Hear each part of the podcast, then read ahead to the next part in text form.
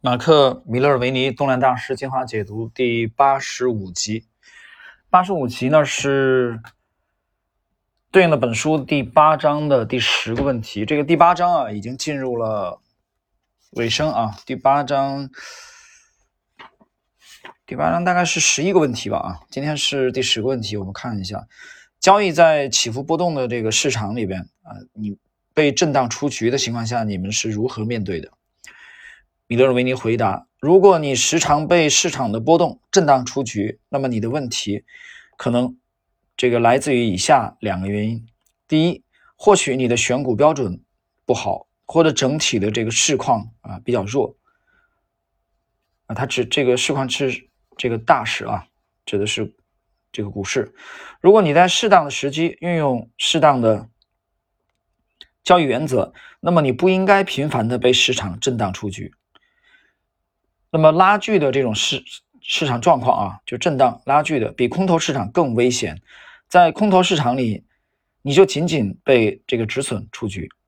你就开始这个转持现金了啊，就是你老老实实拿着现金，因为你知道没机会嘛，选不出什么强势的股票来。那么它指的拉锯的市场就是不断的震荡啊，一会儿你觉得要突破了，结果追入，呃，结果又止损。过一会儿啊，当你止损完了以后，你觉得没希望的时候，哎，它突然又要做出突破的。状况，实际上这个时候你又面临一次假突破啊，所以它指的拉锯啊，比这个空头市场更可怕，就这个原因。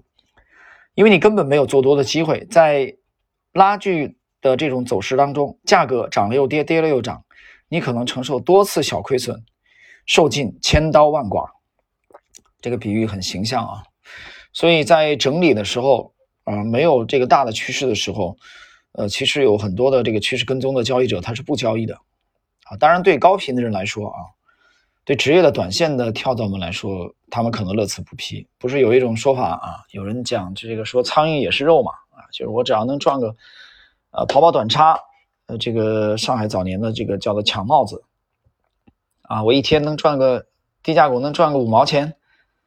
啊，能赚两三个点，那我这样累积积小胜为大胜。呃，这种思路在散户当中其实很很普遍的，非常普遍。很多人甚至把它作为一生的呃盈利模式。当然，我不否认有这样的啊，有这样的有这样的人啊，持续的通过这种模式赚钱，当然有啊，大千世界无奇不有。但是你去看很多的职业交易员，其实是很鄙视这种做法的。鄙视这种做法，并不是说没有人通过这种做法来赚钱啊，但是。我们放到一个相当长的时间跨度啊来考察，呃，你发现其实许多的顶尖高手他是不这么搞的，他不是这么玩的，不是通过这种所谓啊麻雀型的啊频繁的交易。当然了，很多人可能要在这个市场沉浮，可也许二十年以后才能明白这句话啊。更多的人听到这句话就想啊，他就想我我应该我应该换台了吧啊，这个。取关了啊！说这主播不行，水平不行，好吧。呃，第二位 Davidian，最艰难的市场就是拉锯的锯齿形的走势，向上突破很少成功，向下突破几乎无效。因此，你无论做多做空，都会受到这个殃及啊！这个城门失火，殃及池鱼的意思啊。当我发现市场正在酝酿这类走势，我会降低。风险以大幅缩小的这个持仓规模进行交易，操作市场领导股的时候，我也会尽量在价格回撤的时候入场，减少去做这个突破的买进。关键在于耐心，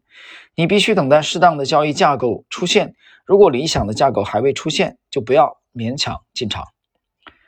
呃，第三位单三个，一旦我察觉到市场即将进入价格趋势不明朗的震荡阶段，我通常就会完全退出，我会手持现金。在场外耐心等待市场酝酿新的价格走势。对于交易的新手而言，我能够给予的最佳的忠告就是：绝对要远离价格震荡不定的市况，无论做多或者做空。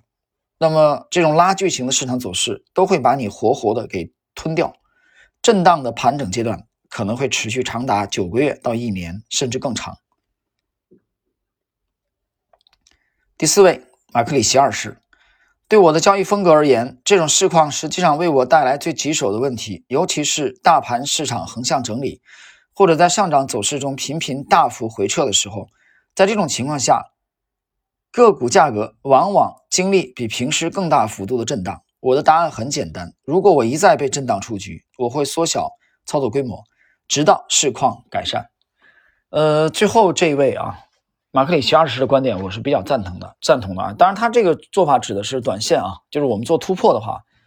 呃，中短线的这种突破的话，那如果你某一个阶段频繁的被被震出局啊，像棒球一样的三震出局，我会考虑先停手，先休息一个阶段啊。说明我觉得很大程度上是因为这个市场的 状况不利于展开操作啊。实际上也就是这个阶段。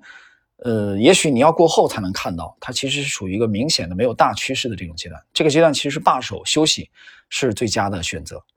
好了，各位，时间关系，我们今天的这个第八十五集啊，这个对应的是在起伏震荡的市场里边啊，如何去应对这一集的解读内容就到这里。